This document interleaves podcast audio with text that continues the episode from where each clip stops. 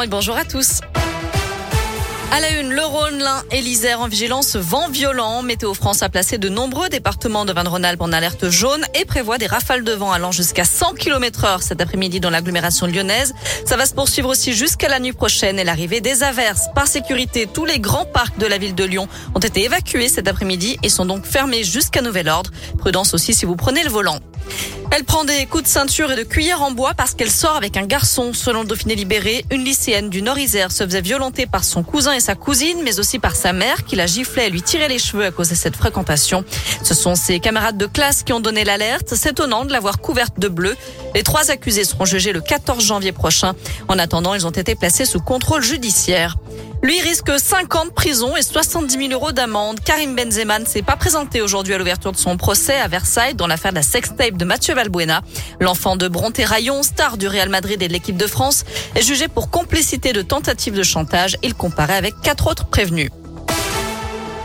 C'est un changement qui ne devait pas préoccuper les habitants et pourtant, les nouvelles cartes d'identité de la taille d'une carte bancaire sont trop petites pour certaines communes de la région.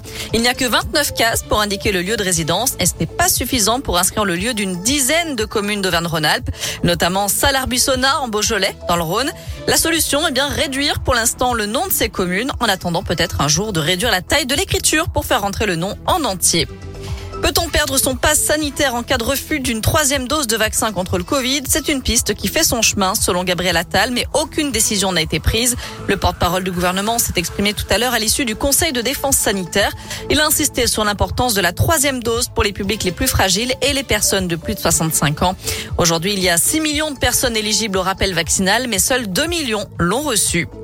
Un mot de sport avec du foot à suivre. Il y a de la Ligue des Champions au programme. Lille reçoit le FC Séville à 21h, juste avant la Ligue Europa. Demain, l'OL joue sur la pelouse du Sparta Prague.